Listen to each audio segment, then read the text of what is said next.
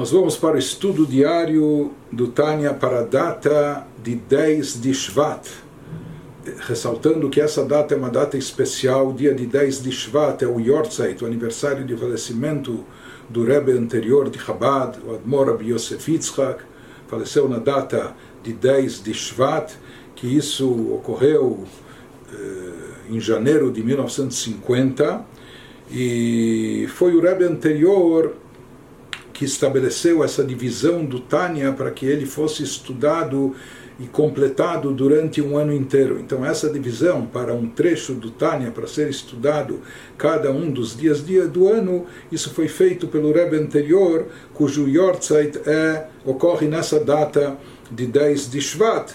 Portanto, esse estudo, esse trecho diário do Tânia está, está intimamente ligado a ele também. Então, nós estávamos explicando o conceito de face, o semblante divino, por assim dizer, e as costas de Deus. Então, estávamos explicando que Deus dá origem a tudo, Deus é a fonte vital de existência de todos os seres e criaturas, tantos, tanto dos bons como também dos maus. E daí se vem a pergunta como o mal acaba sendo derivado de Deus, nós vimos que isso ocorre através dos simtsumim, dos encobrimentos, das ocultações, da luz, da energia divina, etc. Mas ainda podemos eh, insistir e perguntar, mas então por que que Deus, que é bom, a essência do bem, porque Ele permite que exista o mal, ou porque Ele deixou que o mal eh, existisse, ou porque Ele criou o mal e dá vitalidade e existência a Ele?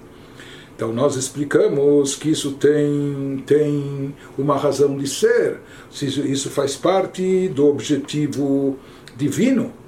Por quê? Porque Deus, justamente por ser perfeito, por ser o máximo do bem, ele quer dar o bom e o melhor para suas criaturas. E o bom e melhor que nós podemos obter não é aquele bom, não é aquele bem que vem de, de bandeja, de presente, de graça, mas sim é o bem que nós conquistamos. Conquistamos a base do nosso esforço, do nosso empenho. É o bem que nós trabalhamos para obtê-lo, para conquistá-lo.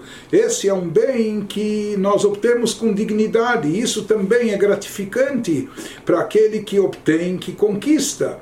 Deus queria nos dar o bem maior e o bem melhor, e esse bem maior e melhor não é aquele que vem de graça e a troco de nada, mas é aquilo que vem à custa de trabalho, esforço, etc.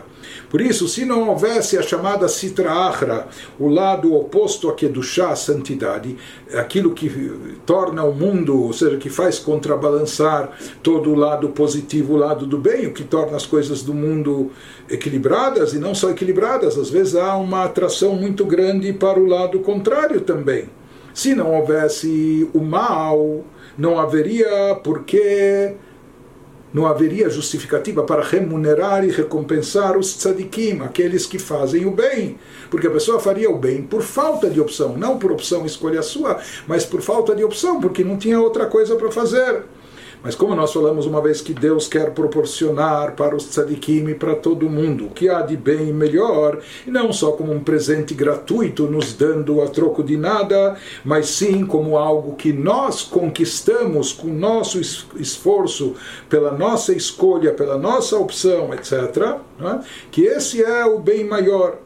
Então, uma pessoa pode receber algo de presente, mas a pessoa valoriza muito mais aquilo que ela trabalhou, que ela se esforçou. É? Aqui ela sente que isso tem um valor muito maior, e é isso Deus queria dar para nós também essa sensação, essa, essa sensação de plenitude, de quanto é gratificante que, apesar de todas as dificuldades, nós não sucumbimos ao mal e ao assédio do, do, do, do mal e etc., e as tentações, mas sim optamos pelo bem e com isso nos tornamos merecedores da recompensa divina do bem maior.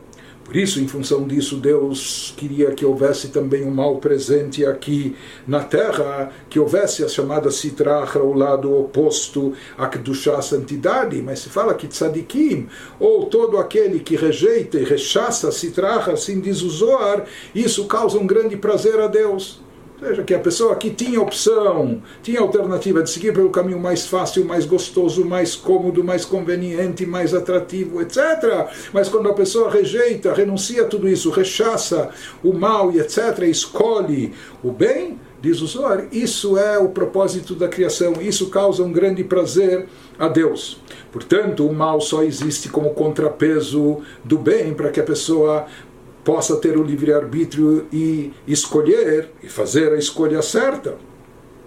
Mas o mal recebe a sua energia vital de Deus pelas costas, como se falou, como alguém que tem que dar algo para o seu inimigo por qualquer motivo. E aqui o motivo, como nós explicamos, é para produzir o cenário que permita o livre-arbítrio, mas essa essa ashpa'ah, esse fluxo, essa influência divina que vem para as criaturas do mal, que vem para as coisas negativas, elas vêm, por assim dizer, pelas costas, não, é?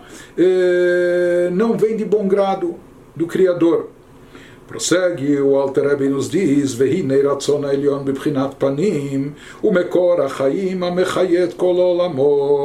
Agora, ele nos diz, em contraste com isso, a vontade de Deus que vem do seu semblante, aquilo que de fato é sua vontade e sua face, é a fonte de toda a vida, energiza todos os mundos.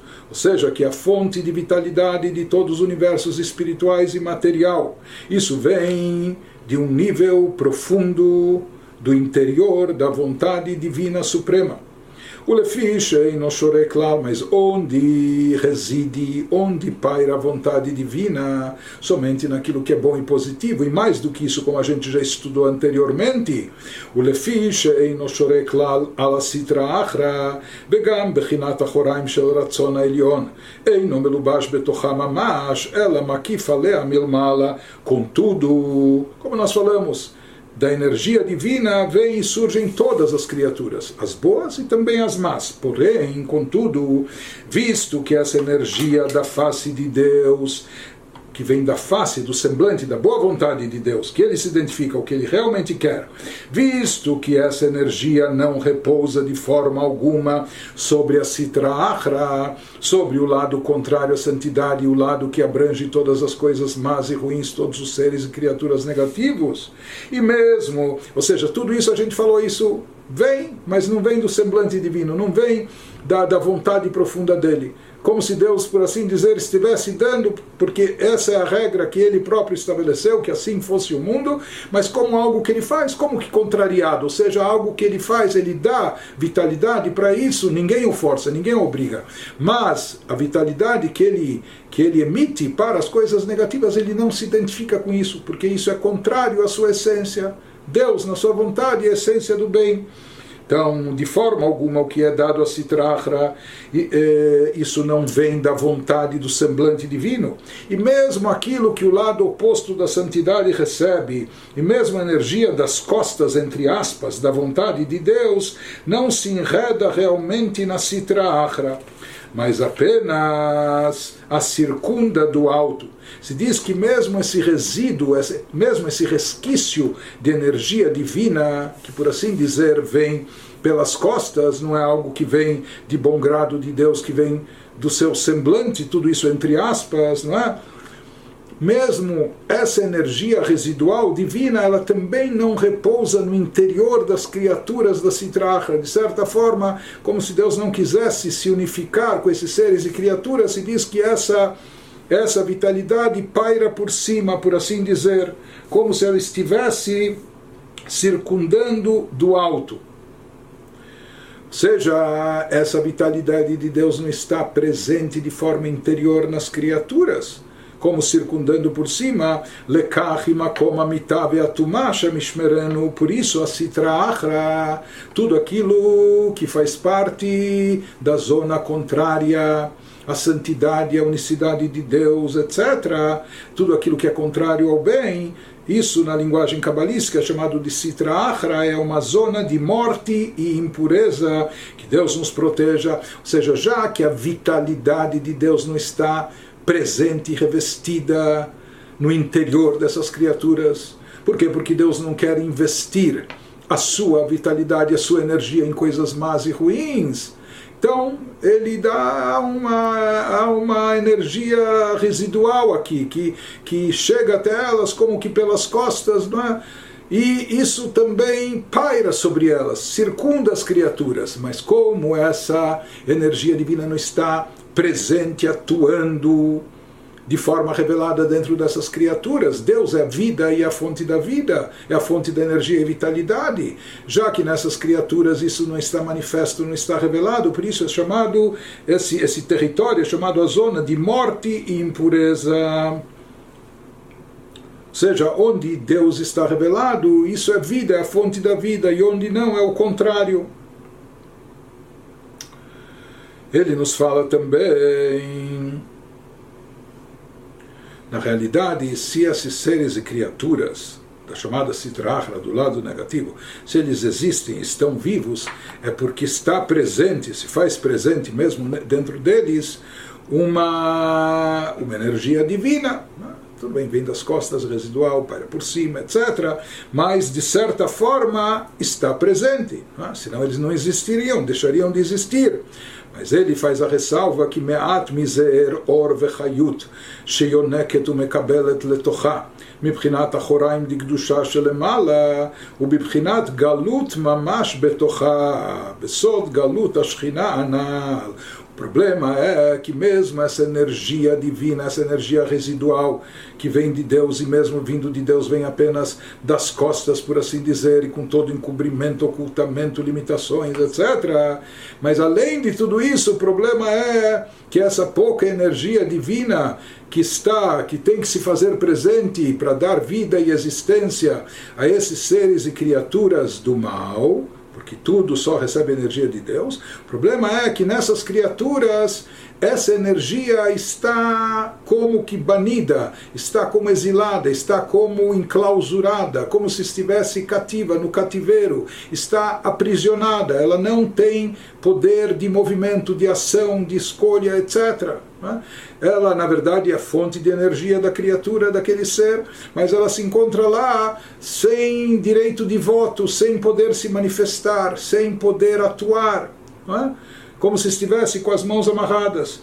Isso que ele nos diz, porque a quantidade diminuta de luz e energia vital que a Sitra Achra, o lado oposto à santidade, suga das costas, entre aspas, da santidade de Deus e recebe em seu interior. Ou seja, ela recebe uma energia residual, como nós falamos, que é muito pequena, que vem das chamadas costas de Deus, etc. O problema é que mesmo essa energia que ela acaba recebendo e que é a sua fonte de, de, de vitalidade, de existência, isso que a mantém viva, o problema é, é que essa, essa luz, essa energia divina permanece totalmente exilada dentro da Sitra Achra como no segredo, como aquilo que a gente já mencionou também anteriormente, o que o Zohar explica, o segredo do exílio da Shekhinah, que já foi mencionado acima, que a própria presença de Deus, por assim dizer, é a Shekhinah, a presença divina, é uma energia divina, mas isso está no estado de exílio, está como exilada. Ou seja, a Shekhinah, a luz divina, é o que dá vida a tudo, a todos os seres e criaturas, até até as criaturas do mal. Mas o problema é que nas criaturas do mal, essa vitalidade, essa energia se encontra dentro delas exilada, presa, sem poder de ação, sem poder se manifestar. Por isso, na verdade, essa energia é a fonte de vida desses seres e criaturas. É a fonte de existência delas. Elas só existem por causa dessa centelha divina, por causa dessa luz divina, mesmo que pelas costas, etc.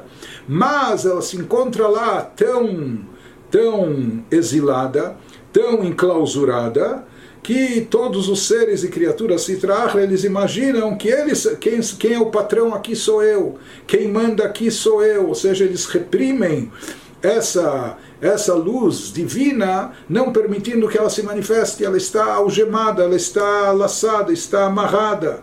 E eles, por mais, ou seja, por mais que essa força divina no fundo é a fonte da sua vida e da sua existência, mas eles não se anulam perante ela, muito pelo contrário, eles uh, querem prevalecer sobre ela. Não é?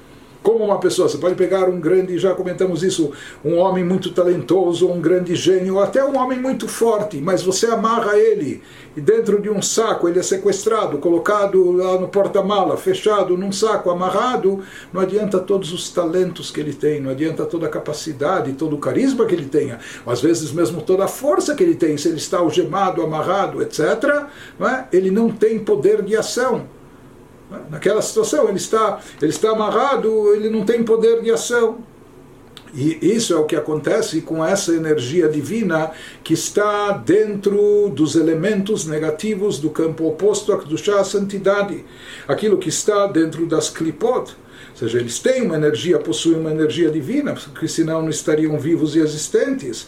Mas o problema é que essa energia divina está completamente enclausurada, completamente presa, sem poder se manifestar, e essas criaturas não se anulam, não se submetem de, de, como deveriam aquilo que é a sua fonte de existência. Por isso, o fato delas estarem lá não muda nada nas clipot.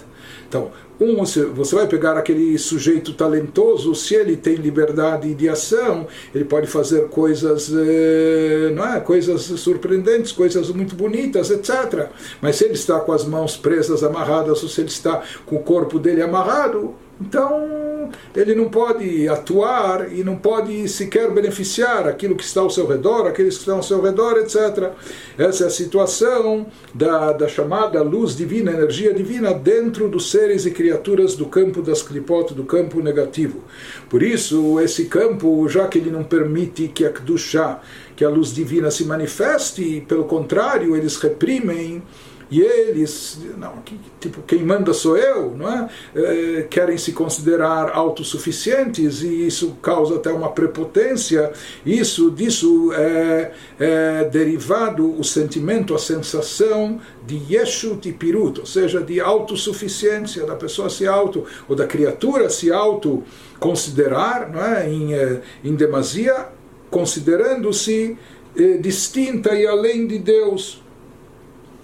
E aqui ele nos dá uma outra explicação para o termo Elohim Acherim, porque tudo aqui, vamos nos lembrar, ele está nos explicando de forma mais profunda o conceito de avodazará, de idolatria, para nos dizer que idolatria não significa só se ajoelhar para um ídolo. Como a gente já falou, o próprio conceito de unicidade de Deus ou não dualidade não significa apenas que não haja outros deuses. Na realidade, unicidade de Deus significa que Deus é a única existência real e absoluta. Todo o resto não tem existência própria. É tão dependente, não tem a mínima autonomia, a mínima independência, etc. Não? É? O paradoxo, ou seja, o, o, quem contraria tudo isso, essa tese, não é? e ostenta eh, de forma ostensiva como demonstra o contrário, é tudo que faz parte da Sitrachra, aquilo que não quer se anular diante de Deus, aquilo que não quer se nulificar diante do Criador, admitir que a sua vitalidade é proveniente somente de Deus. Aqui ele nos dá mais um ולכן נקרא בשם אלוקים אחרים, שהיא עבודה זרה ממש וכפירה באחדותו של מלך מלכי המלכים הקדוש ברוך הוא, כי מאחר שאור וחיות דקדושה ובבחינת גלות בתוכה, אינה בטלה כלל לגבי קדושת הקדוש ברוך הוא. Portanto, a partir daqui nós podemos entender e apresentar uma segunda razão para Sitra Achra ser descrita como outros deuses. A primeira razão que a gente deu tem um teor etimológico hebraico. Nós falamos que Acherim, além de outros deuses, mas Acherim vem da palavra Achora, para dizer que tudo isso que faz parte da idolatria, do campo das clipot, do campo do mal, do negativo, do impuro, vem por dizer a sua energia não vem de bom grado de Deus, não vem do semblante divino, mas vem apenas das costas, como por trás dos ombros, como alguém que joga por trás algo que tem que dar para o inimigo sem querer sequer olhar para sua cara. Essa foi a primeira explicação. Agora ele nos dá uma segunda explicação e nos diz por que, que todo esse campo da Sitra o campo do mal e negativo, o campo do proibitivo, por que, que a Sitra é descrita como outros deuses, Elohim Acherim, porque ela é realmente idolátrica e nega a não dualidade de Deus, o Rei dos Reis, o Santíssimo, bendito seja. Porque na realidade tudo que pertence a esse campo do mal é aquilo que não se anula diante de Deus, aquilo que ignora Deus. Nós vamos ver que não significa não acreditar em Deus ou contestar a existência de Deus. Às vezes, uma pessoa, uma criatura, pode estar ciente da existência de Deus, pode acreditar em Deus, saber que Deus é o Criador, etc. Que Deus, inclusive, é regente do universo, mas no momento que a pessoa também pensa e acredita que ela, criatura, é alguma coisa à parte, tem alguma tem alguma autonomia, tem alguma vitalidade própria, etc. Não é? Ou eu sou, eu sou mais eu. Não é? Quando a pessoa se autoconsidera ou aquela criatura que não se subordina a Deus, não é? Isso significa também ignorar, ignorar a unicidade de Deus, porque nós falamos o que, que significa a unicidade de Deus? Reconhecer que Deus é a única existência real e absoluta. Todo o resto não tem existência própria. Nós dependemos, eh, não só para cada, para cada respiração, nós dependemos de Deus. A nossa existência para estarmos, não só a nossa vida, mas até a existência para não voltar ao nada. E tudo isso depende por completo a Deus. Sitra Achra, o lado oposto a Kedushá, é aquele campo que quer ignorar isso, se autoconsiderando. Então, essa autoconsideração da criatura é, naturalmente, automaticamente, isso já é uma contestação do Criador. Então, ele nos diz: a Sitra Achra é chamada de outros deuses tudo que faz, ou seja, mesmo aquilo que é proibitivo, aquilo que é negativo, isso é chamado, tudo que faz parte do campo da Sitra Achra, é chamado de Elohim Acherim, porque de certa forma ela, Sitra Achra, é idolátrica. Como? Mesmo que não se trate de se curvar uma estatueta, ela nega a não dualidade de Deus. Ela nega, no momento que ela se autoconsidera, não é? Fala, tudo bem, Deus é Deus, etc. Eu preciso de uma ajuda dele, mas eu também tenho o meu poder. Eu também, ou ele, ou aquilo que ele cultua. Não é? Então, com isso, ela nega a não dualidade de Deus, o Rei dos Reis, o Santíssimo, bendito seja. Como se explica que a origem, assim começou o conceito de Abodazará, de idolatria, quando os seres humanos adoravam o sol, a lua, os céus, etc. É? Por quê? Porque eles achavam que a colheita depende disso e a colheita era a sua fonte do seu ganha-pão e etc. É? Então, eles idolatravam na verdade, eles acreditavam em Deus e sabiam que Deus criou o sol e a lua, mas eles atribuíam autonomia, divindade também ao Sol, também à Lua. Como nós vamos ver adiante, eles chamavam Deus o Deus dos deuses. Deus está lá em cima, mas talvez ele está muito lá em cima. E por isso eles colocavam intermediários aqui para atuarem. É? E achavam que o, o fluxo divino, em forma de chuvas, ou em forma de, de, de calor, de, de brilho solar, ou que vai abençoar a colheita, etc. Então achavam que isso vem de forma autônoma, ou seja, que o sol também tem poder, a lua também tem influência, os céus, eles também têm algo de divino e assim por diante. E às vezes a pessoa não só ele divinifica ou considera em demasia os astros, etc. Aqui o astro às vezes pode ser a própria pessoa. Às vezes a pessoa está, de certa forma, até cultuando a si própria, ou até um, um, outro, um outro ser, uma outra criatura. Por isso ele nos diz tudo, tudo que nega a não dualidade de Deus, ou seja, que a fonte de toda energia vital é unicamente, apenas e tão somente Deus, o Rei dos Reis, Santíssimo, bendito seja Ele. Tudo que, que nega isso, tudo que inclui alguma coisa a mais, isso já é Elohim Acherim isso já é como se fosse uma outra divindade, isso já é o conceito de Avodazará. Talvez não seja ainda se ajoelhar a uma estatueta ou se ajoelhar ao sol e à lua, mas isso é uma forma também de idolatria, de acreditar que existe alguma outra força propulsora de vitalidade e de energia, de energia além de Deus. Então isso que ele nos diz, Pelachem nikra beshem elokim acherim mamash. Seja mesmo essa pequena energia residual que está na citracha, que a gente falou que ela se encontra lá presa no cativeiro, sem ação, sem poder de ação. Por isso, aquela criatura não se anula diante de Deus porque se ela percebesse o quanto ela é dependente de Deus, ela se anularia diante dele. Mas aqui essa criatura, ela, ela se sente no direito até de contrariá-lo, de agir de forma distinta. Por quê? Porque ela reprime e ignora a real fonte de vitalidade e existência dela, que é Deus. Por isso, isso é chamado como de outros deuses. Ela está dando, está atribuindo essa, esse poder de existência, de vitalidade a mais alguma coisa. Então, esse é o sentido literal, isso significa avodazará, isso também é a forma de avodazará, de idolatria, de contestar a unicidade de Deus.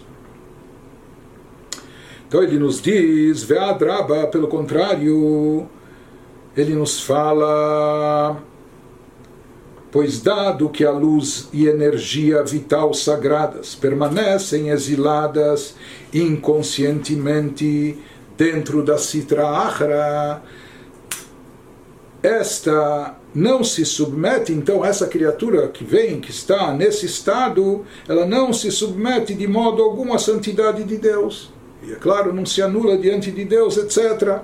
Veadraba, muito pelo contrário, ela se autoconsidera, ela se infla, como que desafiando Deus. Não, eu não preciso dele, eu me viro sozinho.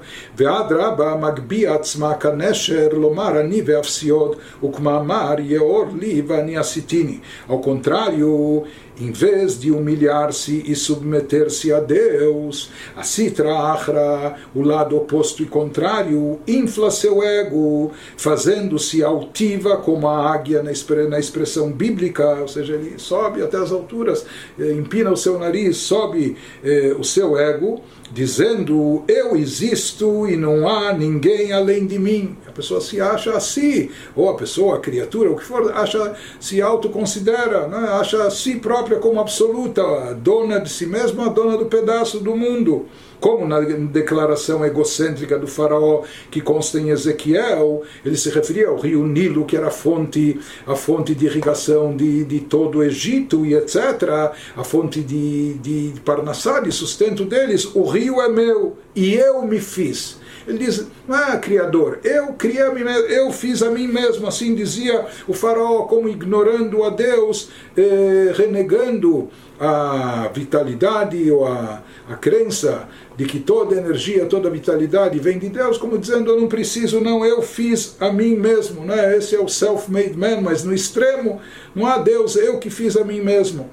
Então ele diz que essa é a característica da Sitra Achra, e por isso o lado negativo é chamado também de Elohim Acherim, outros deuses, porque que por ignorar a atuação divina que lhe dá energia, vida e existência, com isso é esse é o conceito, é como se ela está fazendo avodazará, com isso, é, assim que surgiu a idolatria, isso significa idolatria.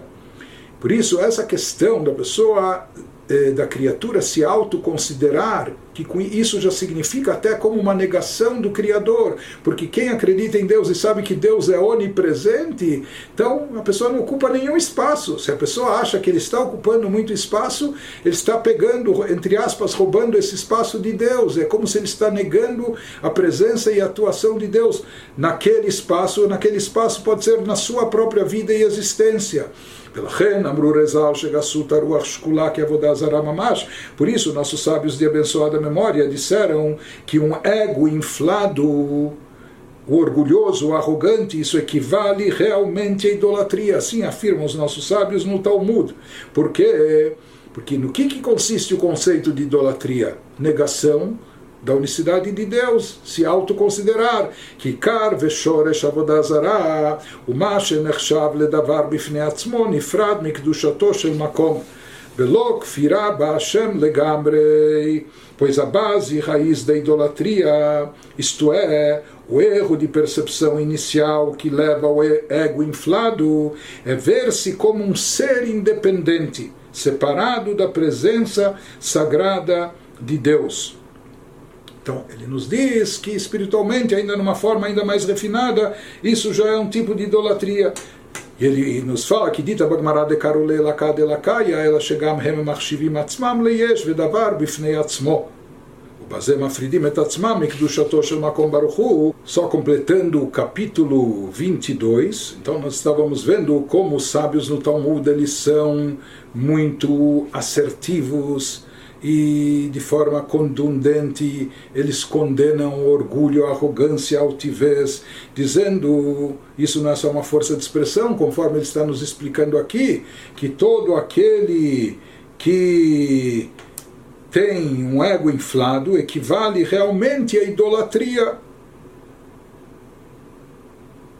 Isso porque, isso que ele está nos explicando, aquilo que nós já vimos, que na realidade, mesmo quando uma pessoa não, não contesta a existência de Deus, não, ele acredita em Deus. Porém, o problema é quando ele considera mais alguma coisa como divina, como um poder autônomo. É? E às vezes essa, essa coisa adicional que ele dá autonomia e considera distinta é a si próprio. Né? Quando a pessoa vê a si própria distinta, separada de Deus, ou com forças e poderes próprios, etc., ou se sentindo eh, por demais eh, autônomo, uma existência própria, etc. Então ele diz: esse é o conceito de Avodazara, que se associa algo mais a Deus quando não se reconhece a unicidade de Deus de forma total, que Ele é a única única fonte de energia, de vitalidade, único poder de influência do fluxo, etc., energético, quando se acha que mais alguma coisa pode se associar a ele, isso já é Avodazara, isso é considerado Elohim Acherim, outros deuses, não é? atribuir divindade ou poderes a mais alguma outra coisa que pode ser inclusive a si mesmo, isso já é o conceito de Avodazara, de, de cometer idolatria.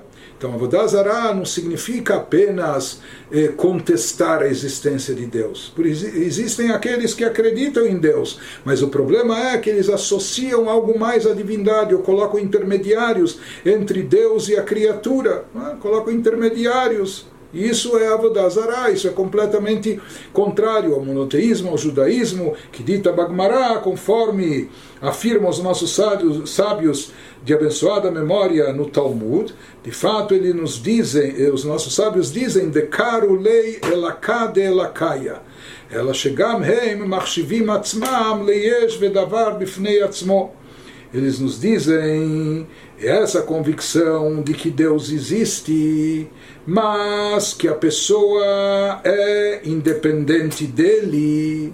Deus existe, mas eu também posso dar um jeitinho por mim mesmo, sem precisar dele. Ele nos diz que essa é a base, essa, essa é a base do conceito de idolatria. É isso que leva à idolatria, isso é a idolatria. Por mais, ou seja, ainda não é uma negação completa de Deus, como afirma o Talmud, assim eram os idólatras. Os idólatras, até no início, não é que eles não acreditavam em Deus. Acreditavam, porém chamavam, chamam no Deus dos deuses. Eles acreditavam em Deus, Deus o Criador, mas eles falam talvez Deus está muito lá em cima. Não é para ele se ocupar com esse mundinho nosso, por isso aquele nomeou, sei lá quem, é? intermediários. Então, e esses intermediários, eles davam davam, atribuíam a eles poderes divinos também. Chamavam a Deus Deus, mas o Deus dos deuses. Isso é Avodazara. Isso já é idolatria. Isto é, tais indivíduos expressam a crença de que Deus existe, porém sustentam que ele não se envolve diretamente com o seu mundo. Alguns até dizendo isso de forma muito teoricamente muito em forma de elogio, Deus é tão elevado, ilimitado, infinito, que para ele nem combina ficar cuidando desse mundinho nosso. Por isso aqui ele nomeou para cuidar desse mundo, sei lá, que intermediário, né? conforme várias crenças, várias teologias às vezes sustentam. Né? Então, e por isso atribuem divindade também a esses intermediários. Na realidade, o qual na na percepção deles, dessas pessoas, é controlado por seus deuses Colocando esses intermediários, eles estão colocando outros deuses no caminho. Então, todavia, isso que ele nos diz, o bazé mafridim et atzmam mikdushato shel makom baruchu. מאחר שאין בטלים לא יתברך, כי אין קדושה עליונה שורה, אלא על מה שבטל לא יתברך כנ"ל. Ou seja, nos fala que todos esses povos idólatras, que cometiam, faziam idolatria, muitos deles também acreditavam na existência de Deus, apenas que diziam que a Avodazara, que eles cultuavam e adoravam, também tem divindade talvez até uma divindade em segundo nível. E Deus é o Deus dos deuses. Mas eh, isso para Deus não é nenhum elogio que ele é o Deus dos deuses.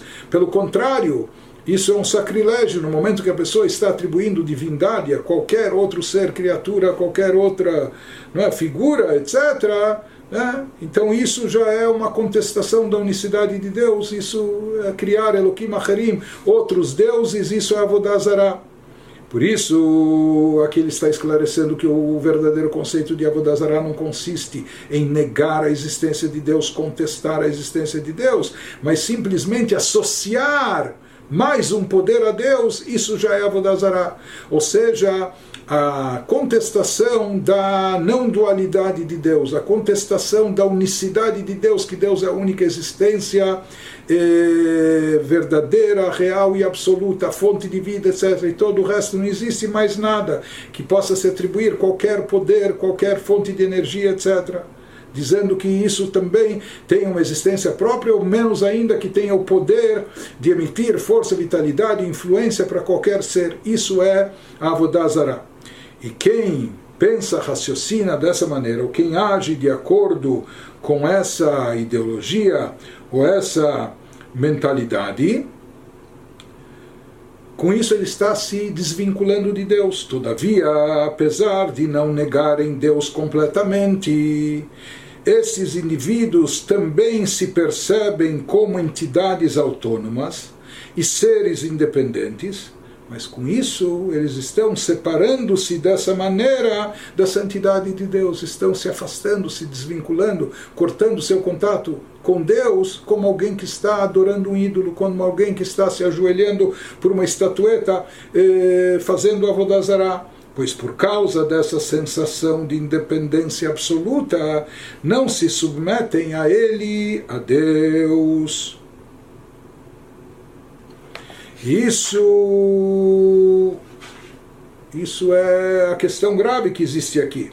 Não é? Por isso ele nos fala מאחר שאין בטלים לא יתברך, כי אין קדושה עליונה שורה, אלא על מה שבטל לא יתברך. Quem se lembra, nós já mencionamos acima, onde paira a santidade divina, a santidade suprema de acordo com o Zoar, só repousa sobre o que se submete a ele. Deus só paira, Deus só entra onde deixam ele entrar. Deus só se revela, só se manifesta onde se manifesta a revelação e a presença divina, somente naquilo que está anulado diante dele, aquilo que se nulifica a ele, aquilo que se submete a ele. Em contraste, todo ser e criatura, todo aquele que não se submete a Deus. Então, com isso, a Shekhinah não paira sobre ele.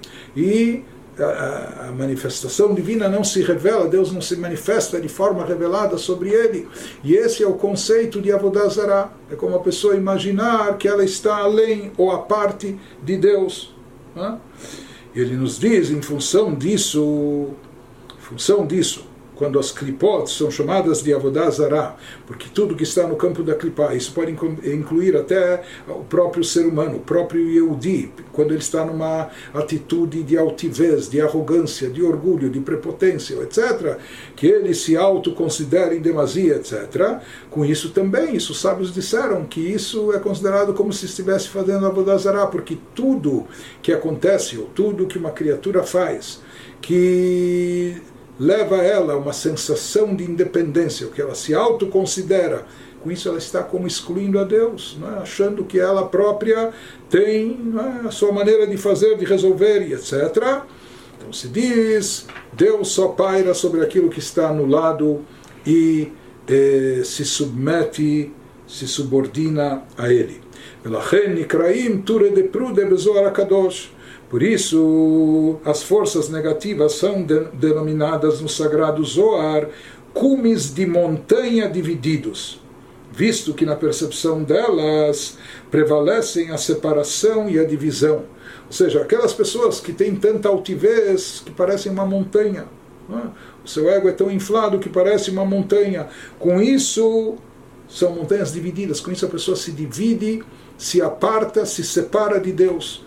Ou seja, tanto uma pessoa como uma criatura, um ser qualquer que seja, no momento que ele se autoconsidera independente, autônomo, não depende totalmente de Deus, etc., não reconhece que toda a sua vida e existência é proveniente unicamente de Deus? Né? Então, com isso, ele infla o seu ego, com isso, ele se torna uma montanha, mas uma montanha que separada, que se separa, se divide, se, divide da Kedushá, da santidade, e se, se separa de Deus através dessa atitude. E ele nos fala: zu amitit, de kelo hashiv. ובטל באמת לא יתברך ולרצונו המחיה את כולם ומהווה אותם מאין ליש תמיד. Traduzindo, e esta autoimagem insubmissa essa autoimagem que a pessoa tem de independência e de autonomia, não querendo se submeter a Deus, ele acredita em Deus. Deus, no final, é o mais poderoso de todos, mas eu também tenho lá eh, o meu poder e etc. Ele nos diz que essa atitude, essa autoimagem é uma negação da verdadeira não dualidade de Deus. Isso já é associar mais algum poder, é como atribuir um, um pouco de divindade a si próprio. Isso já é uma negação verdadeira da não dualidade de Deus, de que em sua presença tudo é considerado zero, como diz o Zohar, não há nenhuma verdade, não, não existe nenhuma.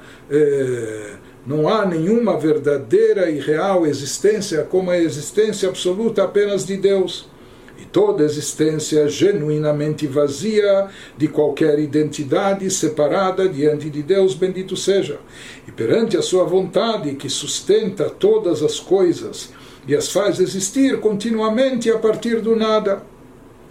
Então, isso que ele nos fala, que o verdadeiro conceito de unicidade de Deus, isso nos remete ao primeiro dos dez mandamentos. Eu sou Deus, teu Deus, acreditar em Deus. E se a gente se lembrar, é o que a gente estava explicando, que esses dois mandamentos iniciais, eles englobam toda a Torá completa. O primeiro mandamento é a fonte do cumprimento de todos os preceitos positivos acreditar em Deus na unicidade de Deus. E o segundo mandamento, que proíbe idolatria e outras divindades, é a fonte de, do cumprimento de todos os preceitos proibitivos. Isso engloba toda a Torá. E aquilo que nós falamos que um Yehudi, para não fazer Avodazará, ele está disposto de ir até as últimas consequências, ele é capaz de chegar até o martírio.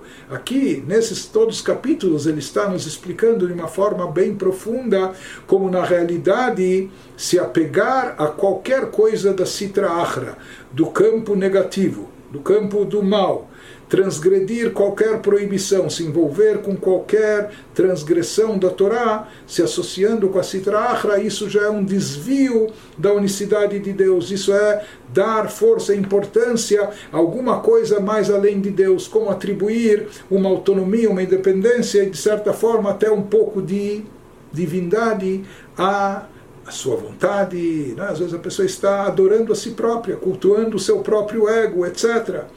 Então, no que significa o que, qual o real significado da unicidade de Deus, que tudo está anulado diante dele, tudo é insignificante diante dele. Porém, quando a pessoa se autoconsidera em demasia, ou mesmo não em demasia, mas quando a pessoa acha que ele é uma existência própria, per si, tem alguma coisa de independente de Deus, ele se vira, etc., isso já é uma contestação da verdadeira unicidade de Deus.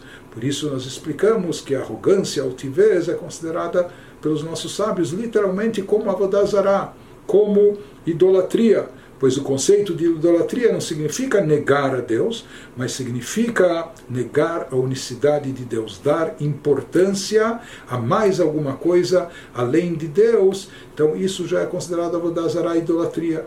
E a partir disso nós vamos entender aquilo que ele está nos explicando como tudo que está ligado com o campo da Sitra Achra está associado com a Vodazara, com idolatria, e portanto, como a gente deve fugir disso e se abster de tudo que está ligado a esse campo para nos manter ligados e vinculados a Deus.